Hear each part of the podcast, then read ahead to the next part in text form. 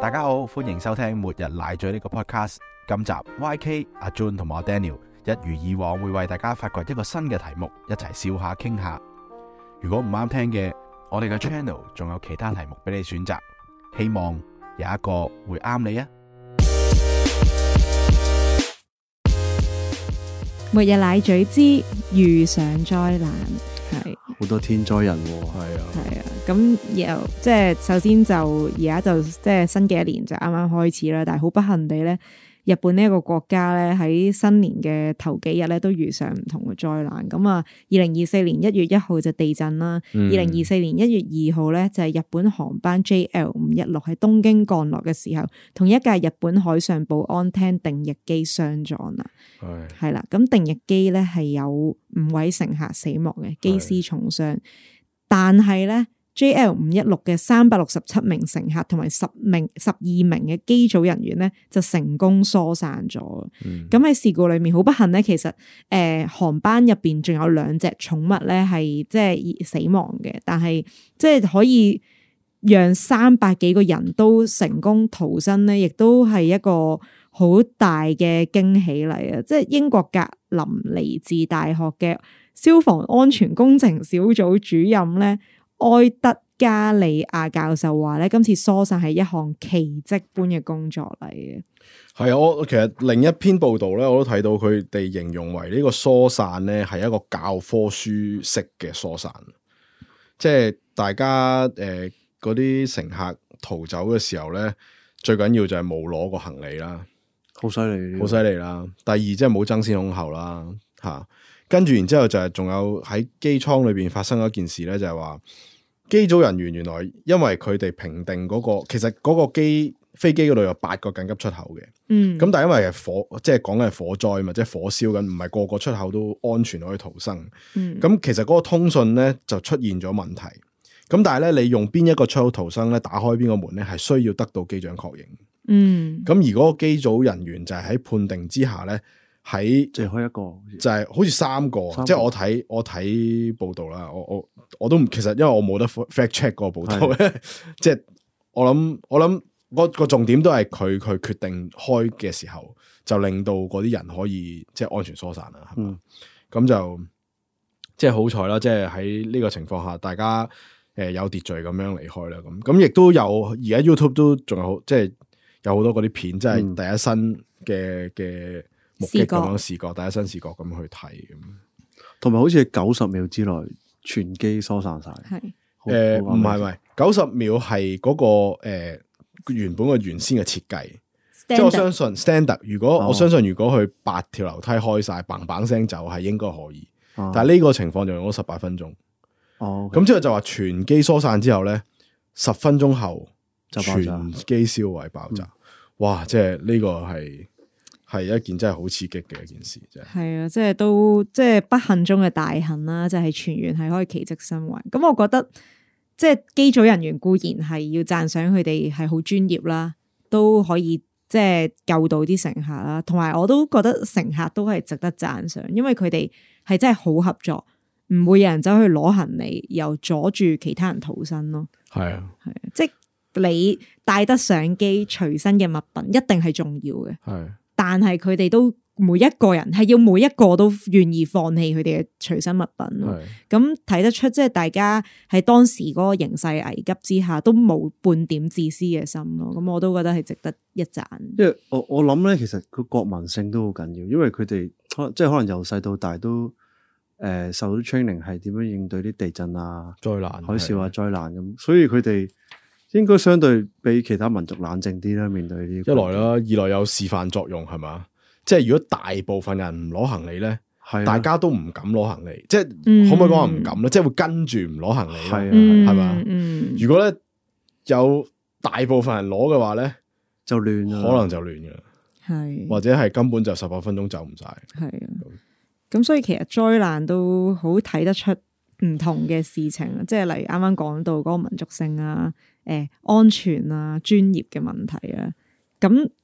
當然咧，其實今次有呢一個奇蹟生還咧，係有啲歷史嘅喎。陳生，你係咪有啲嘢要分享？係啊，因為我另外揾到啲報道啦，咁其實大家都知失敗乃成功之母啊。咁咁今次奇蹟咁樣令到咁多全機三百幾人生還咧，係有啲專家就話係全靠以往嘅一個經驗去換翻呢啲人嘅生命。誒、咁英國克蘭菲德大學嘅安全歧視故調查教授咧，布瑞斯維特咧就接受咗 CNN 訪問就話咧，佢睇啲片之後咧，即係同我哋一樣啦，覺得好 amazing 啦，同埋佢話理論上應該任何飛機承受呢啲撞擊咧，係好難會全員脱困嘅。嗯咁佢就話佢回顧翻歷史咧，其實係大概四十年前嘅一個重大空難就係呢次嘅事件嘅關鍵啦。咁、個事件係咩咧？就一九八五年八月十二號，亦都係日本發生咗一個五百二十人死亡嘅慘烈嘅空難啦。嗯，咁喺全球嘅空難記錄入邊咧，係第二多嘅。係咁當時嘅原因就係因為維修不當，令到金屬疲勞所致啦，令到佢個誒有個尾翼脱落，最後就飛機失控撞向呢、個誒、呃高天原山叫做。咁史稱就係都係日航日航一二三號班機空難。咁當時其實發生咗一啲好離譜嘅事，係咩咧？就係、呃日本嘅自衛隊啦，誒、受到一連串嘅救援嘅爭議，因為咧原來當時有美軍喺附近嘅，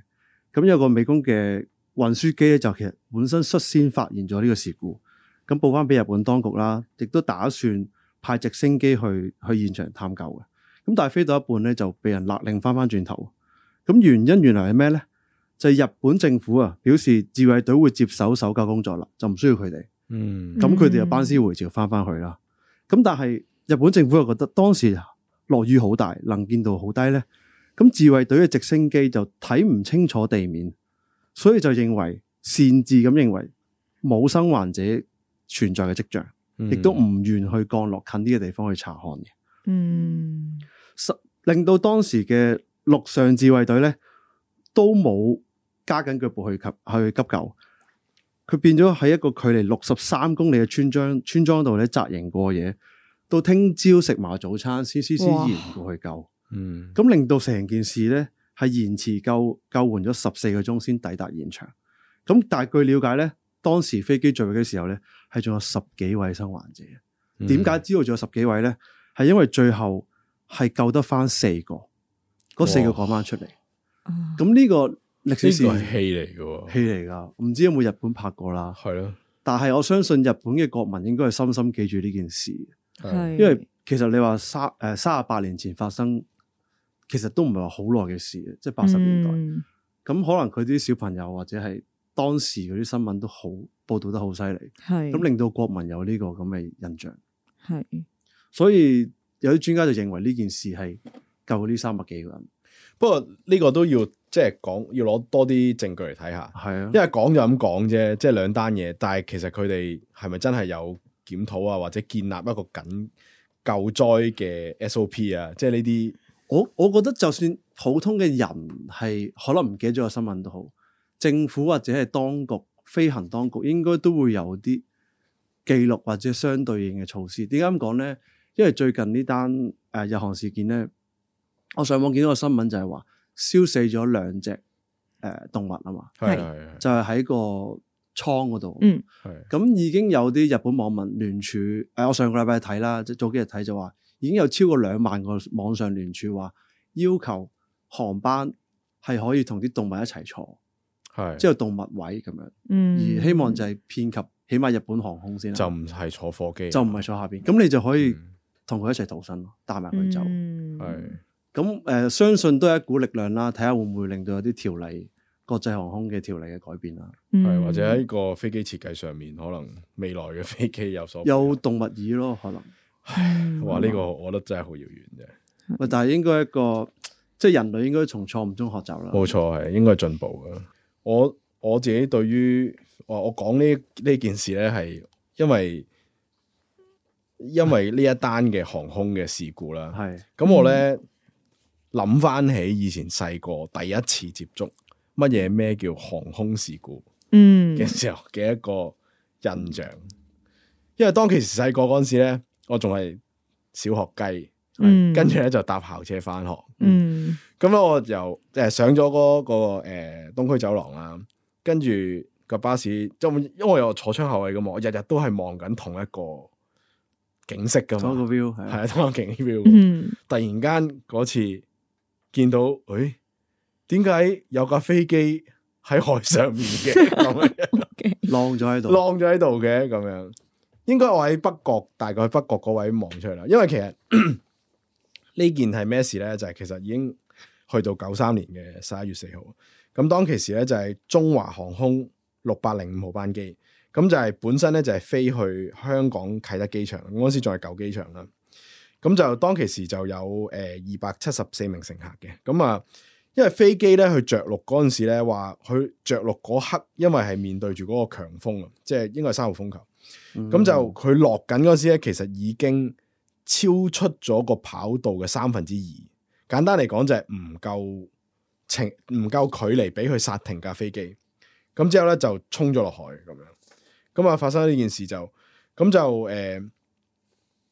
但係嗰單嘢咧就誒冇、一個好大型嘅傷亡，傷亡嘅。好彩啦，好彩啦，即系，但系喺我個即系喺小學雞嘅眼中咧，就係哇，原來呢個飛機事故係一件咁嘅事，咁啊，我喺嗰刻就先有個有但係都個唔叫係好做唔係好識驚啊，概念理解，唔識驚，唔識係驚，有有個有個概念咯，知道哦，原來咁嘅咁，親眼目睹喎佢係，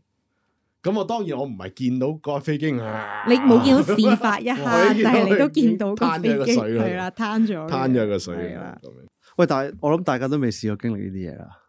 誒都都唔想啦係咪冇嘅，都唔冇想嘅，係啦，啦都唔想嘅。但係因為我就住呢件事咧，我我熬底咁驚啊，都會周時搭飛機嘅。嗯係啊，我上網秉揾咗承啲資住料，我哋香港去旅行係去旅行係為人生目標嘅準則，係啦。咁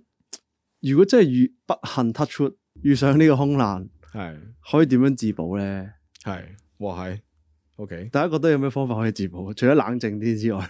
我諗如果我遇到空難咧，我唯一會做嘅就係食咗張身份證，吓吓，因為點解啊咁樣我屋企人先認到我條線。唉黐线嘅，如果真係爆啊，嗰張身份證飛咗唔知去邊啦。咪真系所以咪要食落肚咯。唔係㗎，你係會四分五裂㗎。你散開噶嘛，係啊要衝落水如果你嘅有壓力事嘅話，係啊好勁 OK 諗諗 你諗呢啲，一間啃死咗，跟住架機冇事，真係 touch wood 啦，真係又要人哋救你 咁咁㗎。咁奇怪嘅想法，唔係即係跟住隔離嗰個，你食身份證搵啲水送啊嘛，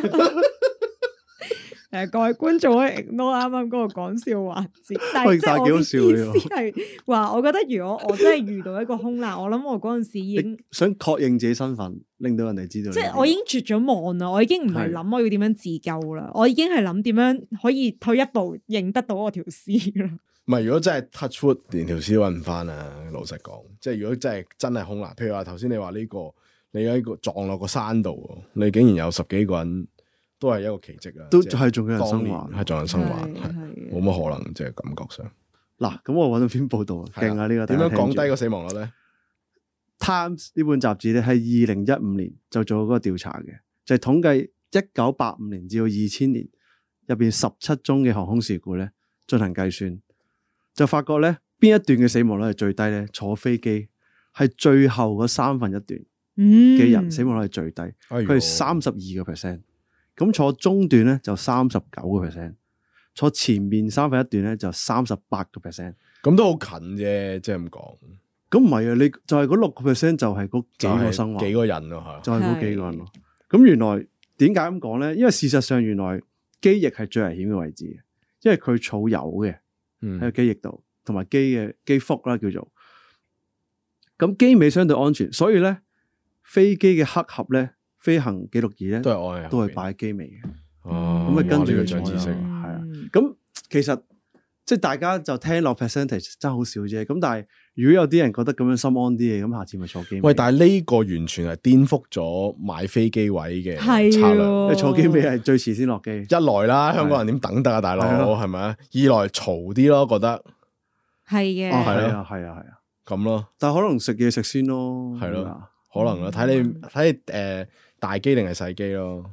但係我想問一樣嘢，頭等係咪真係機頭嘅咧？唔好意思，未搭過，真係唔知。我唔知咁係係機頭好似。咁我冇搭過咪係咯，飛機咁咪變咗佢哋嗰個即係死亡率可能仲高過坐最尾嗰啲人。哦咁你唔會俾啲凳夾死咯。哦，都係。咁啊，不如講下你有啲咩，即係經過呢件事咧，你自己有啲乜嘢嘅體會或者感受咧？即係雖然诶、呃今次呢件事係發生喺另一個國家啦，反而如如果有啲人誒好驚搭飛機嘅，咪會專登揾嗰啲誒證明誒、呃搭飛機係安全過誒、搭車啊，定係唔知咩嗰啲數據攞出嚟講嘅。嗯，係係係，我覺得嗰如個交通出事嘅意外搭車係危險啲啊嘛，係啊，其其實實如果如果你信數字，其實不妨睇多啲，即係令到你自己安心啲。啊如果你想飛嘅話係，因為如果你信科學啊、信數字嘅話，嗯其實係喎，其實可能搭四個轆嘅車仲危險，仲危險啊。因為你唔綁安全帶噶嘛，通常。诶、我講過即係如果坐巴士、小巴中間嗰啲人，可能好多都唔大。係咁如果真係驚搭飛機嘅話，可能睇呢啲數字令到安心啲啦。係我係我係咁認為，因為我對我嚟講一樣，因為聽天由命。嗯，明白。我自己個感覺咧係，其實係真係會覺得好生死無常，要活在當下咯。嗯因為其實日本嗱，誒佢哋一月二號就一月一號就地震啦，二、嗯號就有即係空難啦。其實佢哋三號緊接住咧，都仲係係啦，有火災啦，然後誒、呃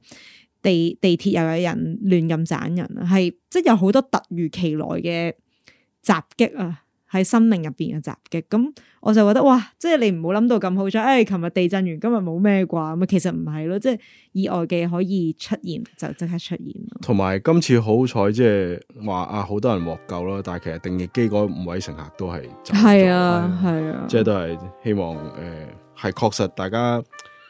當然睇到好嘅嘢，好嘅一面啦。咁確實亦都要即係睇到我哋擁有嘅嘢咯，就係我哋每一朝瞓醒都仲活着。係啦，活感恩活在着當下，感恩。每日奶嘴少少奶水。二零二四年第二個彩蛋，我選擇咗一句標語：無需追憶昨天。上一集我有提到日本漫畫《排球少年》，呢一句係故事入面稻荷崎高中男子排球部嘅標語嚟嘅。當時呢，一見到我就好中意啦。呢一句呢，唔係叫你否定昨天，而係叫你做好今天。當然，我哋一路走嚟有好多嘅道理教訓，我哋係要銘記於心。但係我哋無需迷戀過去嘅成功，或者沉溺昨日嘅挫折。我哋要做嘅係學習昨日嘅經驗，而行好今日嘅路。二零二四年，希望大家拋棄昨日嘅包袱，行好今日嘅路呢！加油！